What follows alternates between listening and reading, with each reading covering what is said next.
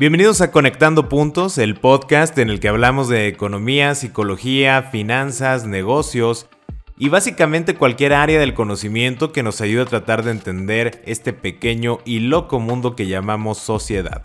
Yo soy Luis Armando Jiménez Bravo y el día de hoy vamos a hablar de la planeación 2021. Este podcast es una producción de Blackbot. Bienvenidos a Conectando, Puntos con Luis Armando Jiménez Bravo, presentado por CESC Consultores. Conectando Puntos. Antes de iniciar, queremos comentarte que habrás notado posiblemente que no lanzamos episodio la semana anterior y esto se debió a dos razones. La primera era darte un poco más de tiempo para compilar toda la información que señalamos en el último episodio para poder ejecutar esta planeación para nuestro siguiente año 2021.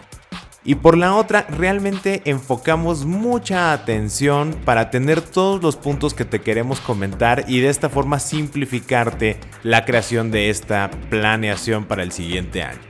Y también quiero aprovechar para hacer una introducción. ¿Qué tiene que ver esto de planeación 2021?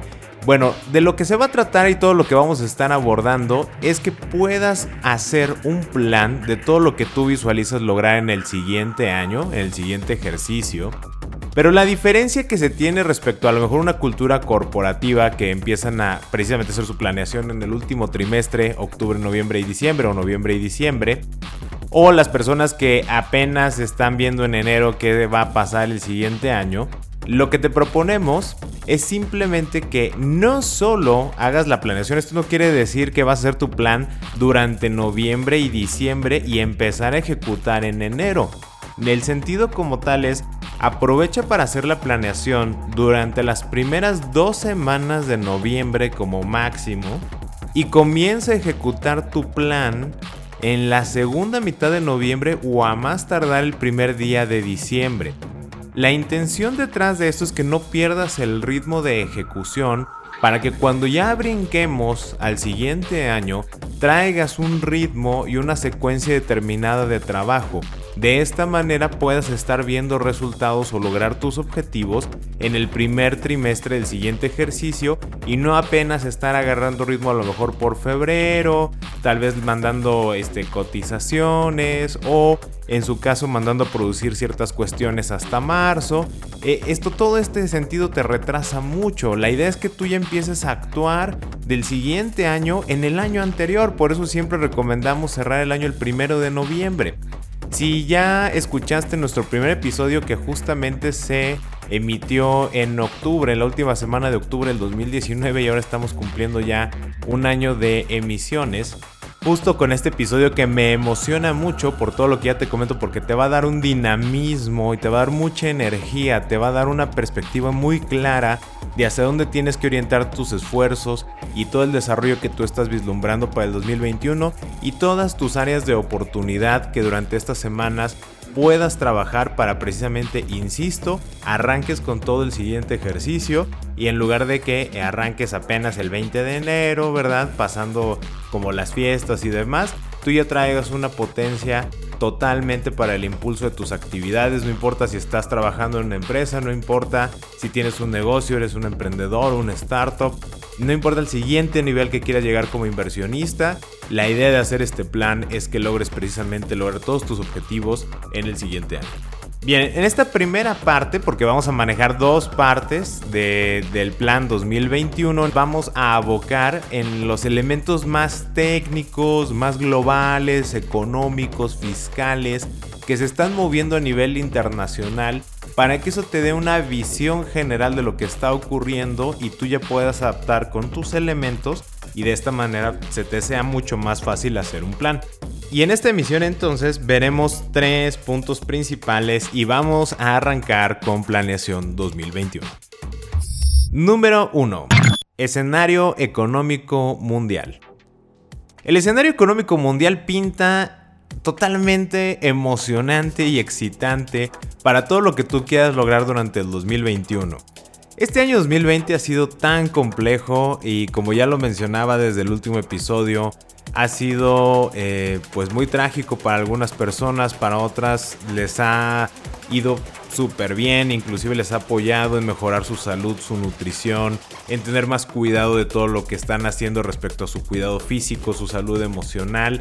Obviamente no todos están así, tenemos un espectro muy amplio de múltiples realidades que nos eh, recalcó precisamente lo que en su momento a inicios de año se le llamaba esta nueva normalidad y pues esto naturalmente ha impactado en la economía a nivel mundial. Eh, dentro de los puntos más obvios estamos viendo un repunte del comercio electrónico. Eh, pues, tú podrás decir un repunte, pero pues si se disparó, ¿no? Bueno, sí, se disparó a inicios del año, se ha mantenido alto, pero obviamente en la medida que se han dado ajustes de recorte de personal y demás, el comercio electrónico ha tenido una ligera bajada en lo que va de agosto, septiembre y parte de octubre y va a notar un repunte considerable para, bueno, eso es lo que estamos estimando, ahorita voy a hacer una nota al respecto, pero vamos a ver un repunte considerable posiblemente a mediados de enero, inicios de febrero. ¿Qué nota quiero hacerte aquí? Cuando hablamos de economía, nadie ve el futuro, ¿ok? Nadie tiene la certeza absoluta de cómo se van a mover las tasas de interés, cómo va a estar el tipo de cambio. digo, imagínate si tuviéramos ese nivel de capacidad de determinar los precios de las divisas, las tasas de interés, el precio del dinero a través del tiempo, las inflaciones a nivel global, los despidos y todas las variables que se consideran a nivel económico, obviamente colapsaríamos el mercado. Porque imagínate, todos tendríamos información perfecta de lo que va a ocurrir y entonces tomaríamos las decisiones que darían el resultado totalmente opuestos, ¿no? Si sabemos que lo que se van a vender son suculentas, todos nos pondríamos a cultivar suculentas y entonces se descuidarían otros mercados y eso terminaría por colapsar. Entonces, cuando hablamos de economía, por favor no quiero que te vayas con el tema de, eh, de que alguien, no importa por muy especializado que sea, nadie realmente tiene la verdad absoluta en estos temas, solo hay señales que observar. Y lo que voy a procurar darte con este punto número uno es las señales que eh, estaría bueno que tuvieras presente para realizar tu planeación. Como ya te mencionaba, pues está el tema del comercio electrónico.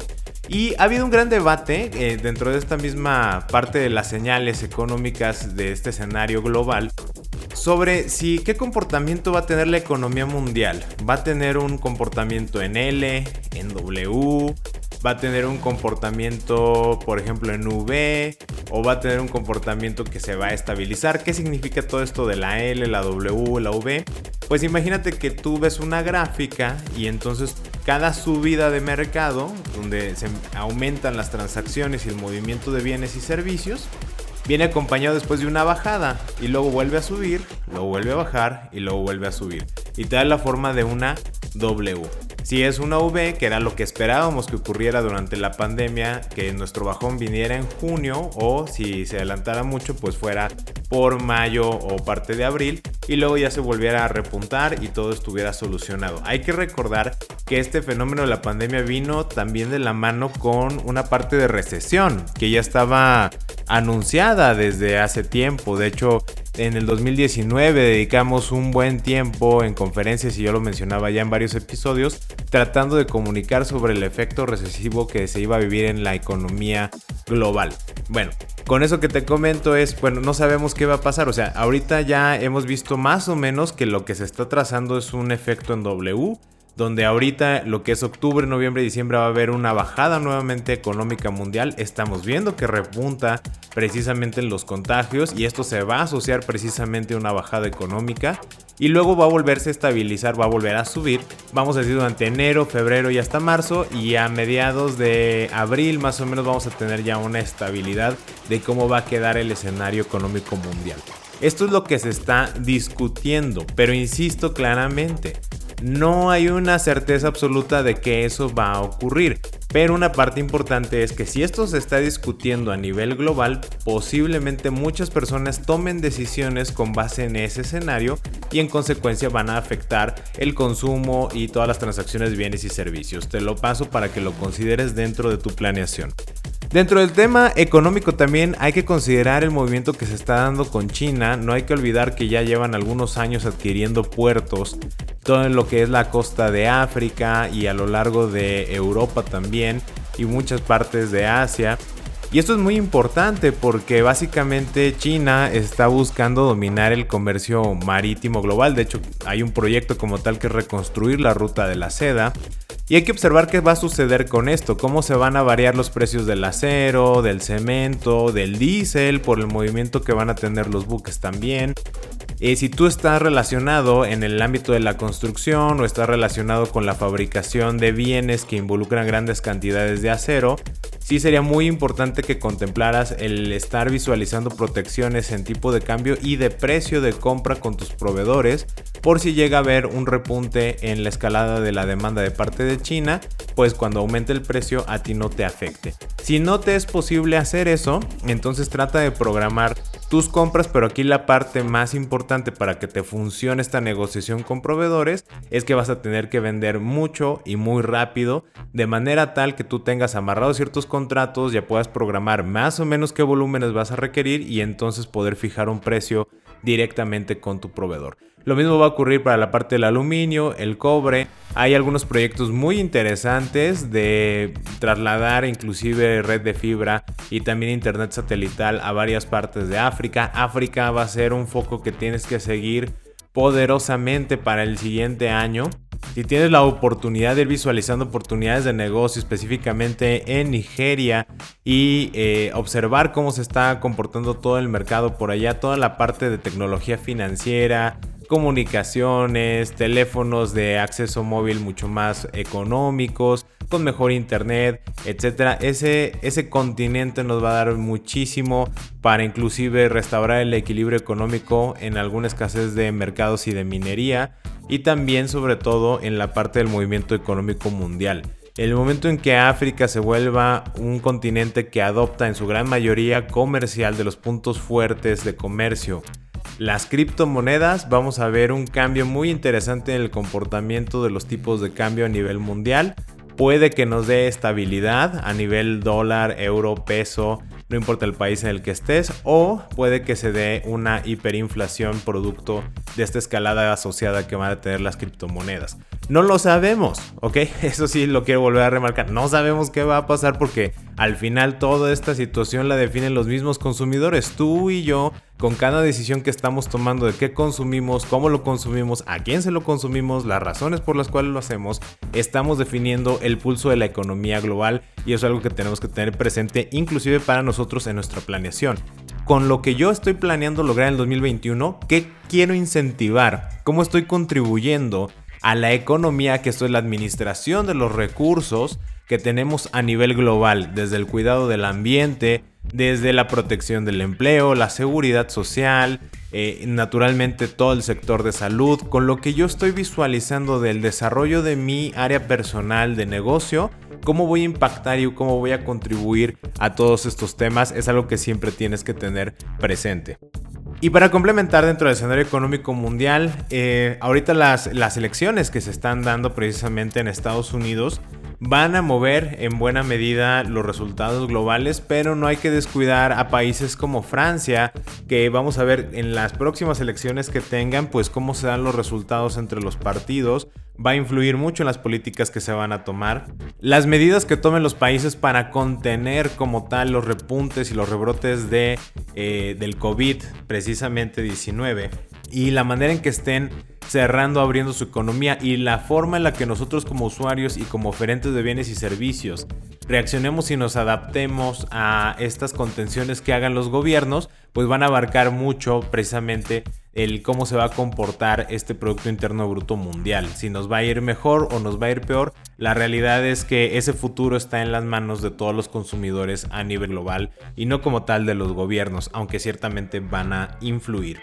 Bien, con esta parte básicamente lo que quiero que te quedes, tú qué tienes que considerar para tu plan 2021 y qué tienes que tomar en cuenta. Tienes que tener presente el, el, hecho de que lo que tú planees como tal para el 2021, lo que tú buscas consumir, lo que buscas ofrecer, a quién se lo ofreces, el precio en el cual lo ofreces, lo que consumes, etc., influye de manera directa e indirecta al comportamiento económico global las causas que tú apoyes, los modelos de negocio que tú apoyes van a servir para replicar o marcar una tendencia.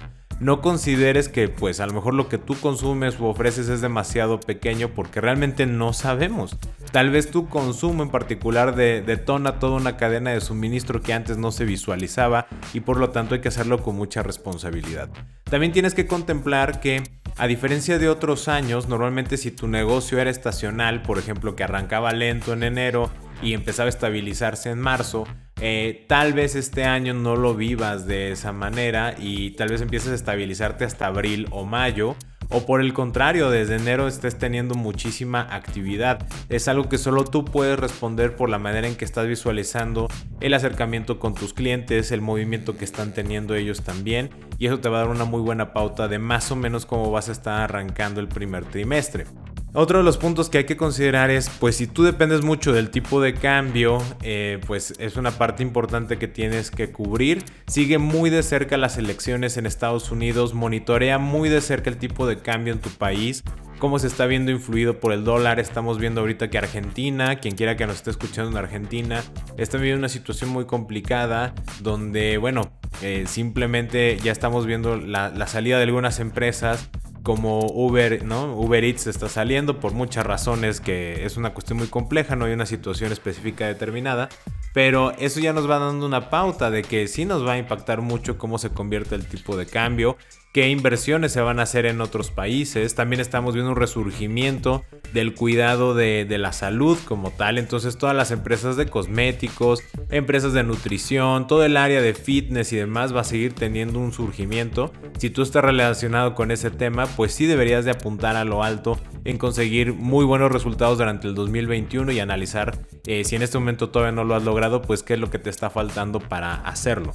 Y por último, dentro de este primer punto con lo que ya te mencioné que tienes que tener presente, nada más agregar el hecho de que si bien la economía puede tener variaciones, la mejor recomendación desde un punto de vista histórico es que tú tomes los resultados de tu primer trimestre 2018 y 2019 y a partir de ahí tú puedas contemplar cómo va a arrancar el trimestre 2021. Sabemos que es una situación atípica, sabemos que nadie tiene una bola de cristal para predecir el futuro, pero tú combina y analiza qué pasó en el trimestre 2018, qué pasó en el trimestre 2019 y ahora con todo esto que ya te comenté, estos movimientos, esta visión hacia África, los movimientos que está teniendo China, eh, la manera en que están reaccionando los gobiernos de Francia, de la India, de Estados Unidos, la manera en que se están conteniendo el COVID, si van a cerrar economía o no. Suma todo eso, dale una muy buena pensada y entonces trata de proyectar cómo va a arrancar tu primer trimestre. Vas a tener condiciones más favorables, menos favorables, algunos clientes posiblemente no se reactiven, o por el contrario van a tener mucha más carga de trabajo. Depende mucho del sector en el que te encuentres y dentro de la cadena suministro en la cual tú estás involucrado. Pero todos estos son los puntos más importantes. Ahora nos vamos a mover al punto número 2, la perspectiva fiscal global. Este punto es muy interesante y claro, al igual que la parte económica es sumamente complejo porque es muy político, igual Nadie sabemos exactamente qué, es, qué acciones concretas van a tomar los gobiernos a nivel fiscal en todo el mundo. Pero ya tenemos una buena línea de tendencia de hacia dónde vamos a ir durante el siguiente año. Hay que recordar que algo con lo que se ha estado trabajando en los últimos 4 o 5 años es el ver cómo reducir la erosión de la base grabable, especialmente de las empresas digitales.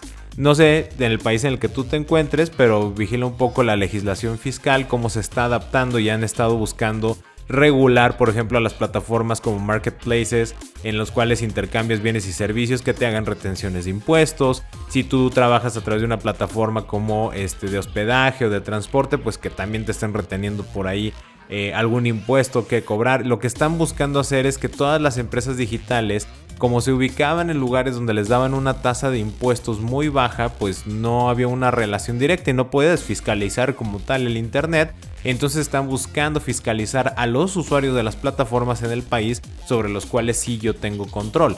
Obviamente de esta manera voy a buscar forzar, inclusive se habla en algunos países como es el caso de México, de vetar a ciertas plataformas si no cumplen con los requisitos que se le están planteando en normativa fiscal. Todo eso naturalmente va a impactar en la información que tiene el gobierno y pues la manera en que van a utilizar el gasto para controlar esa erosión controlar estas plataformas digitales es algo que tienes que seguir muy de cerca porque va a abrir áreas de oportunidad, sobre todo en el tema de asesoría contable, fiscal, financiera, etcétera pero también para aquellas personas que requieren tener mayor control de su información, de su organización, de la manera en cómo deben documentar todos estos movimientos, porque seamos muy francos, a nivel global hay muy poca cultura de la documentación porque creemos que, como ya se los he dicho en otros episodios, eso es chamba del contador, ¿no? Eso no es mi trabajo, déjaselo al que para eso le pagamos. Y también ya he comentado, no hay que tener esa mentalidad, si nos tenemos que involucrar y sobre todo en la documentación para prevenir cualquier tipo de riesgo. Dentro de esta parte fiscal viene otro tema muy interesante que es la parte de los activos digitales, como se les han llamado acá en México y en otros países del mundo, que básicamente tú los conoces como criptomonedas, ¿no? Estas monedas como Bitcoin, Ethereum, eh, etcétera, que ahora que PayPal ya nos lanzó la noticia de que las va a aceptar como formas de pago, ¿no? Eh, esto va a cambiar toda la, visión que se tiene porque PayPal ya digamos le está dando la palomita de uso de una plataforma de uso muy general de que sí se le está considerando como una divisa. Eh, en México, por ejemplo, el hecho de que se le denomine un activo digital ha quedado en un mar ahí medio ambiguo de, oye, sí lo tratamos como divisa o lo tratamos como un bien que se está acumulando en nuestras cuentas si es un bien se deprecia, si es con tipo de cambio se actualiza con base en lo que marca el Banco de México, pero el Banco de México no tiene un tipo de cambio, entonces cuál es el tipo de cambio de referencia para las criptomonedas, pues generalmente ha sido el dólar, pero pues no todas están basadas en dólares, hay algunas que están basadas en euros, otras que están basadas en yuanes, otras en yenes, entonces ha traído una complejidad muy interesante que naturalmente en un momento dado y seguramente durante el siguiente ejercicio fiscal 2021 veremos la intención de muchos países, porque están muy comunicados en ciertas convenciones internacionales, de querer regular el cómo se le va a dar un tratamiento, por ejemplo, si yo pago con una criptomoneda a través de PayPal, qué tipo de cambio se debe de tomar para hacer la conversión y cómo se va a determinar si hay ganancia o pérdida cambiaria. O sea, ¿cómo sé que en ese momento que yo hice la transacción, al momento que yo emito un comprobante, cómo voy a hacer eso? Si yo vendo algo a través de PayPal y me pagan con criptomoneda, eh, yo la estoy recibiendo, pues cómo lo voy a contabilizar. Y esto va a dar una pauta una vez que veamos muchos ejercicios, muchas iteraciones de contadores que con el criterio que tomen de, no, pues a ver, yo lo voy a sujetar a dólares porque yo al final del día esta moneda yo la convierto en pesos, pero la conversión se da este, con base en dólares, entonces yo lo voy a tratar como una divisa. Va a haber otros que van a decir, no, pues a mí fiscalmente me conviene más tratarlo como un activo y entonces yo lo voy a depreciar, ¿no?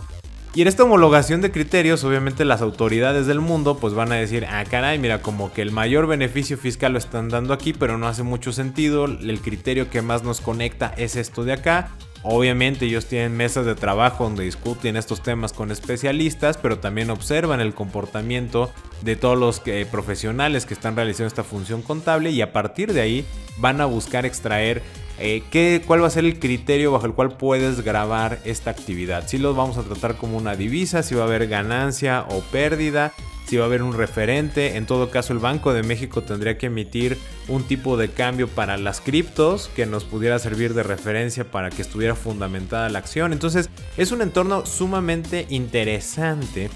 Eh, no quiero repetir el hecho de que sea complejo porque ya sabemos que lo es, pero es muy excitante, es muy emocionante el ver cómo se va a ir desarrollando este tema. Y claro, en este escenario todos, contadores financieros, creativos, emprendedores, pequeños comerciantes, estamos en la posición de experimentar mucho, fallar muy rápido para aprender entonces cuál es el criterio y fomentar esta conversación con los gobiernos para que definan un criterio que naturalmente va a ir evolucionando.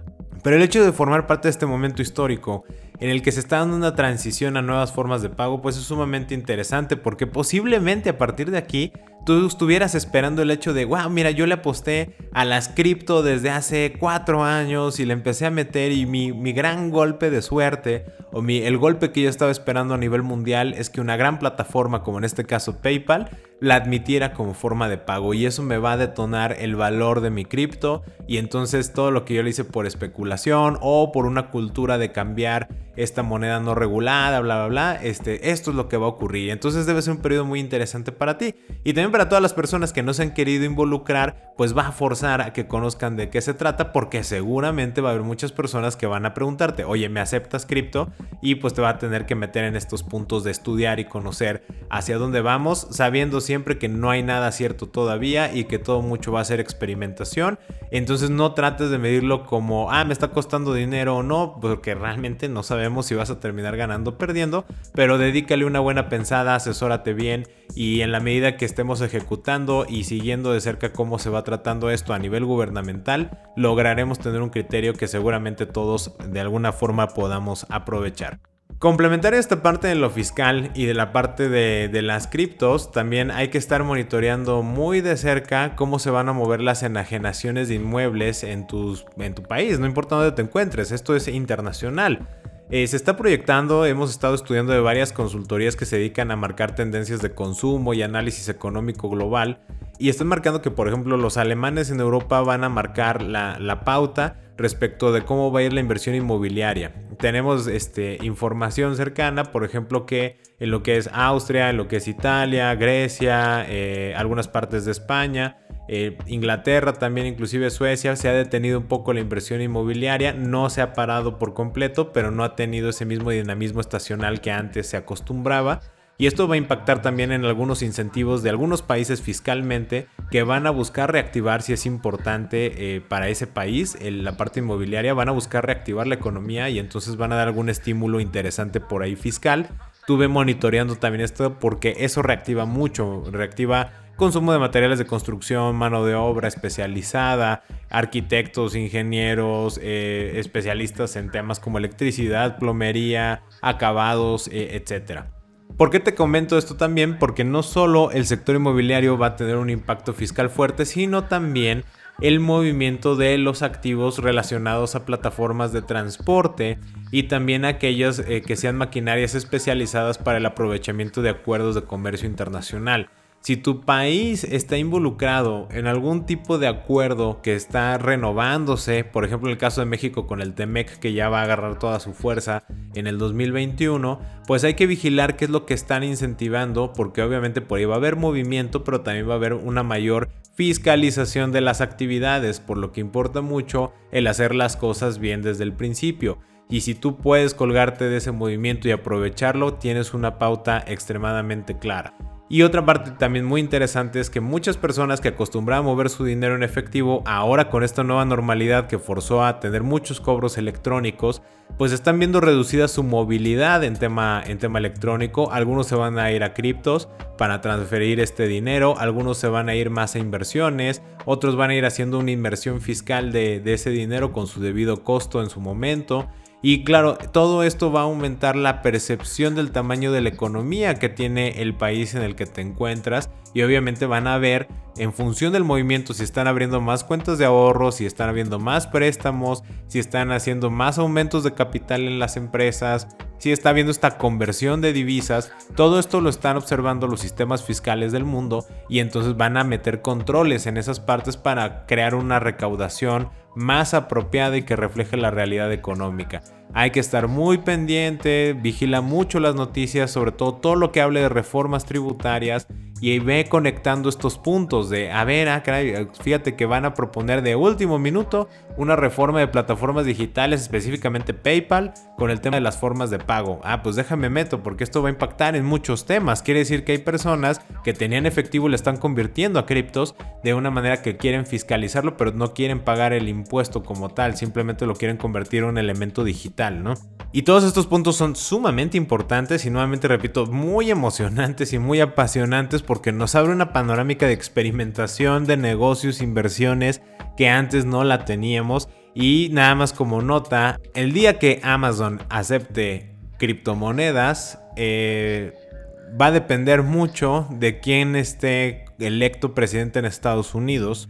¿Por qué lo menciono? Porque si aumentan las tasas de impuestos y Amazon decide aceptar cripto, es porque el dólar se va a debilitar mucho. Entonces, las criptos que se estén comparando su valor o cuando se estén promoviendo, ¿no? Para que la gente pueda entender más o menos cuánto vale una cripto en ese momento y esté tomando de referencia el dólar, pues posiblemente vea este, un aumento muy grande en el valor de su, de su activo digital que no necesariamente refleje la realidad de mercado, ¿no? Entonces hay que estar observando qué es lo que va a pasar, qué empresas están incluyendo qué tipo de divisas, hacia dónde se están moviendo las inversiones de esas empresas. Te invito a que cheques los reportes trimestrales, sobre todo el del último trimestre que van a soltar empresas como Netflix, empresas como Amazon precisamente, Tesla, que están en entornos creativos y del comercio electrónico. Eh, por ejemplo, aquí en México está Liverpool también, que es una tienda minorista. Los reportes que saquen eh, estudialos con detenimiento los indicadores operativos que tienen también empresas del transporte, empresas de aerolíneas y sobre todo de transporte marítimo, buques, ¿ok? Y también de telecomunicaciones. Rastrea todas estas empresas y la medida de los reportes, la visión que ellos tengan del futuro, del siguiente ejercicio, el contexto de desarrollo que ellos estén visualizando, conecta los puntos, relacionalos con tu visión de negocio, de tu desarrollo personal y entonces por eso te va a facilitar el crear un plan para el 2021. Y con esto nos vamos a mover al número 3. Enfoque financiero. En este enfoque financiero, a diferencia de los otros dos puntos, económico y fiscal, que te hablaba de puntos muy generales, ¿no? Donde para darte como algunas guías de lo que tú tienes que rascar, en qué te tienes que fijar en estas semanas, precisamente para acotar y facilitar tu planeación 2021. En este punto en particular te voy a hablar de cuatro enfoques en función de la situación que tú vives actualmente con tus finanzas, ya sea a nivel personal, empresarial, de emprendimiento como inversionista, y te facilite el decidir hacia dónde vas a orientar tus esfuerzos y tu visión de desarrollo para el siguiente ejercicio si bien no sustituye una planeación que tú tires a 10 años, a 15 años o a un quinquenio, eh, sí es muy importante que te mantengas muy enfocado. A ver, el siguiente año, con base en la situación que yo estoy viviendo financiera actual, hacia qué pudiera yo botar mis esfuerzos y eso te va a facilitar el acomodo de los recursos. Si tú aplicas toda esta parte que vimos en fundamentos empresariales, ya revisaste tu sistema, toda tu parte de constancia y consistencia, etcétera, cada uno de los 15 que planteamos, pues te va a resultar mucho más sencillo el elaborar un plan con esta visión de los enfoques financieros que te voy a plantear. No los voy a enumerar, simplemente te los voy a mencionar. Hablamos de un enfoque expansivo, ¿Cuál es este enfoque expansivo? Cuando tú tienes suficiente capacidad eh, de pago, liquidez ahorrada o tienes suficiente excedente de tus ingresos normales, en otras palabras, tienes utilidades ¿no? constantes con este cambio que se dio de la nueva normalidad. En otras palabras, la estás rompiendo, te está yendo súper bien, hasta tienes ahorrado o tienes excedentes que antes no tenías. ¿Cuánto consideramos que es suficiente? Bueno, mira, tú tienes un concepto que se llama capital de trabajo. ¿Qué es el capital de trabajo en términos muy simples? La cantidad de dinero que tú requieres mes con mes para poder hacer a lo que tú te dedicas. Inclusive si tú eres un empleado o si eres un profesionista independiente, evalúa que tu operación, el hecho de que tú trabajes para alguien o que tú estés dando un servicio, pues tiene un costo y ese costo es la cantidad de dinero que tú requieres sí o sí cada mes para que tú puedas seguir ejerciendo esa actividad. Entonces, cuando tú tienes cubierto un mes ahorrado, o sea, dices, ¿sabes qué? Yo con lo que ya tengo, yo puedo pagar sin problemas un mes y tengo un 30% adicional entonces puedes empezar a voltear a ver un enfoque expansivo, donde ese mes que tú tienes guardado, que no lo necesitas, no es tu fondito de urgencia, es simplemente el excedente que te quedó y un 30% más, entonces puedes voltear a ver, oye, a lo mejor necesito invertir en una renovación tecnológica, tal vez necesite yo invertir en una renovación de mi equipo de transporte, o tal vez deba de integrar mejor talento o nuevo talento en mi organización, con un mejor sueldo, inclusive a la gente que yo ya tengo, o sea, te da una visión de en qué puedes utilizar este recurso. También se puede dar el caso que con este excedente que puedas llegar a tener, sabes que yo antes ganaba, eh, me, que me, sobraban, vamos, durante todos los meses en el 2019, este, 15 pesos, ¿no? bueno, vamos a decirlo en dólares, 15 dólares. Y ahora con la nueva normalidad, bueno, resulta que mi negocio le fue súper bien, o yo en el trabajo me dieron un aumento, fui de las personas que se quedaron, pude renegociar, o justo coincidió antes de que tronara la pandemia que conecté un aumento de sueldo, etc. O sea, se pueden haber combinado mil realidades, ¿no? De este tema dices, ¿sabes qué? Mi excedente ahora ya no son 15 dólares, son este 45 dólares. Y ese nuevo incremento de 30 dólares que yo ya tengo garantizado me permite acceder a lo mejor adquirir nuevas herramientas tecnológicas, capacitarme, nuevamente invertir en mejor talento o nuevo talento, en renovar alguna parte de mi infraestructura, lanzar ese proyecto que yo estaba esperando, financiar la operación de un nuevo negocio. Hay muchísimas situaciones que tú puedes estar en un enfoque expansivo. Básicamente es tengo dinero para poder crecer. Ahora tenemos otro enfoque que es el equilibrado. El equilibrado únicamente busca mantener los mismos resultados que tuviste durante 2020 si es que no te pegó duramente este concepto de la pandemia. Digamos, tú dices, mira, no me fue excelente, pero tampoco tuve pérdidas. O sea, me mantuve, sigue operando, no tuve que despedir personal. Me fue bien, estoy equilibrado. El siguiente ejercicio, como no tengo excedentes, no tengo nada ahorrado, realmente eh, pues yo apuntaría a mantener estos resultados durante el 2021 de manera tal que para 2022 entonces ya esté pensando en enfoque expansivo. Hay otro enfoque que es el enfoque de saneamiento, donde tal vez puedas decir, mira, no tengo ese nivel de excedente o de ahorro, pero voy a empezar a liquidar las deudas. Entonces voy a hacer un plan para todas mis deudas operativas, por ejemplo, atrasos con proveedores o créditos que se utilizaron para consumo trivial o personal, los voy a empezar a liquidar para que no sean una carga que me arrastre durante todo el 2021 y luego pueda empezar a generar ahorros o excedentes con base en ese plan de pagos que me permita ya irme a un enfoque equilibrado o a un enfoque expansivo. Básicamente el enfoque de saneamiento también no solo lo veas en términos de deuda, el, el, nombre como tal te dice es sanar tu empresa. Tal vez necesitas reformar tu sistema, tal vez necesitas cambiar a la gente que no te rindió, tal vez necesitas cambiarte tú y contratar a alguien que haga tu trabajo, puede pasar. O simplemente sanear tu cartera de clientes. A lo mejor hay clientes que pues realmente los mantenías pero no son rentables y no se han adaptado a tu movimiento. Entonces tienes que actualizar este tema. Básicamente este enfoque es eh, sanar lo que estaba herido y este es el momento ideal para hacer una planeación de cómo lo vas a lograr y recuerda que no necesariamente tiene que ser de durante todo un año. A lo mejor tú lo empiezas a ejecutar noviembre, diciembre y una buena parte de tu plan ya la corriste durante este año o en el primer mes del 2021. Ok, no te limites a como, a ver, cuando yo hago un plan tengo que ver de enero a diciembre. No, pues por etapas y a lo mejor esa etapa la puedes liquidar en dos semanas o a lo mejor te va a tomar seis meses o siete meses o los 12 meses completos o si te aprovechas pues los 13 meses que te vas a tomar para esta ejecución de planeación. No, no te limites por ese tema, ok, cuando estés planeando piensa más en etapas y la idea es ejecutar, ejecutar, ejecutar, pero ya hablaremos de eso en nuestra segunda parte.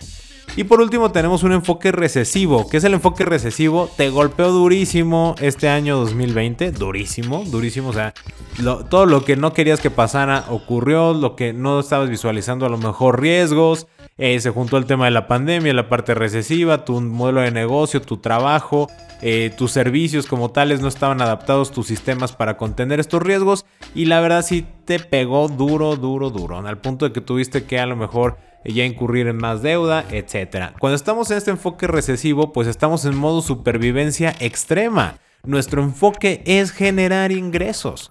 Y generalmente nos vamos a ir primero a la optimización de costos. Te felicito si ya pensaste en cómo reducir tus gastos y costos. Eso está muy bien. Pero sobre todo tú tienes que tener presente el cómo vas a generar más ingresos desde ya, ahorita noviembre y diciembre ya olvídate, no, pues a ver el siguiente año a ver cómo nos va. No, no, la idea del plan 2021 es que tú ahorita ya digas, mira, ok, estamos en modo supervivencia, ¿cómo le vamos a hacer para generar nuevos ingresos durante el 2021 y aumentar y cambiar esta situación recesiva? A ver qué aprendimos, qué nos faltó, qué nos falló. En nuestra segunda parte vamos a meter más tema de esta parte de cómo ejecutar el plan y demás, pero ahorita te adelanto. En el modo recesivo está muy enfocado más por encima de los demás enfoques de qué aprendimos, qué aprendimos, qué aprendimos, en qué fallamos, qué podemos mejorar, qué tenemos que cambiar y sobre todo que no nos cueste. Y voy a tener que desarrollar muchas habilidades y si tengo un equipo todos te van a tener que poner la camisa para que crezcan esas habilidades y competencias y el que no pueda pues se va a tener que ir. Y entonces tenemos que quedarnos con la densidad de talento más alta para que podamos crear esos resultados. Básicamente enfoque recesivo es dedícate generar ingresos a la de ya. Y con esto dicho, pues toda tu planeación te va a enfocar a todo lo que ya te comenté de estos aprendizajes y demás. Bien. Hasta aquí con estos tres puntos cerramos esta primera parte de la planeación 2021. Sé que es mucha información, sé que también muchos puntos son generales, otros tantos vas a dedicar un muy buen tiempo en pensarlos, pero ahorita es el momento en que lo tenemos que hacer. Hoy es cuando tenemos que empezar a ver el plan del siguiente año y tenemos dos meses, noviembre y diciembre, para empezarlo a ejecutar. De manera que yo me vuelva un año de 12, lo convierto en un año de 14 meses. Voy a ganar tiempo y ese tiempo lo tengo que convertir en mejores resultados para mejorar la calidad de vida propia y de todas las personas en mis círculos inmediatos. Entonces ese es el enfoque de esta eh, planeación 2021 y de cada año como espero lo estemos haciendo. Esta primera parte fueron los elementos técnicos para que pudieras ir diseñando tu plan.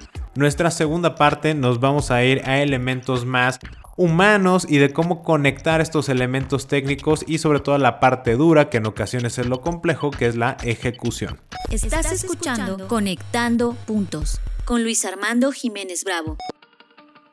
Te invito a que nos compartas, por favor, todo lo que estás pensando, qué se te complica de esta planeación 2021, qué te emociona, sobre todo quiero saber qué te está emocionando, qué te está arrastrando a la pasión total de decir, ya quiero que arranque mi plan, ya quiero terminarlo de diseñar y entonces desde la tercera semana de noviembre voy a poner con todas las pilas a ejecutarlo. ¿Qué te mueven todas estas ideas y qué eh, optimización estás buscando en ti mismo? ¿Qué mejora estás buscando en tu negocio, en tu trabajo y con todas las personas con las cuales estás conviviendo? Queremos saberlo todo lo que te detone este episodio y esta parte de planeación 2021. Estamos celebrando un año de Conectando Puntos. También agradecemos a todas las personas que nos han seguido y quiero mandar un saludo muy especial a Tepan Jackie, a Jacqueline Zamora por su comentario que nos hicieron eh, cuando preguntamos qué fundamento empresarial les había gustado más. Por ahí también les quiero comentar que me encantaría que opinaran más en nuestras redes sociales, en Facebook, en arroba SESC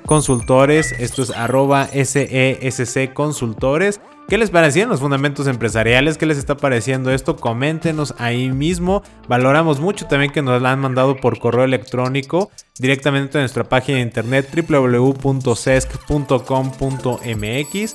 Esto es www.sesc.com.mx. Síganos enviando correos electrónicos, pero también, sobre todo, interactúan es más rápido, más ágil, se disfruta más esta conversación a través de las redes sociales porque podemos interactuar de manera inmediata. Y bien, ya con esto pauso. Yo soy Luis Armando Jiménez Bravo y te invito a que sigamos conectando.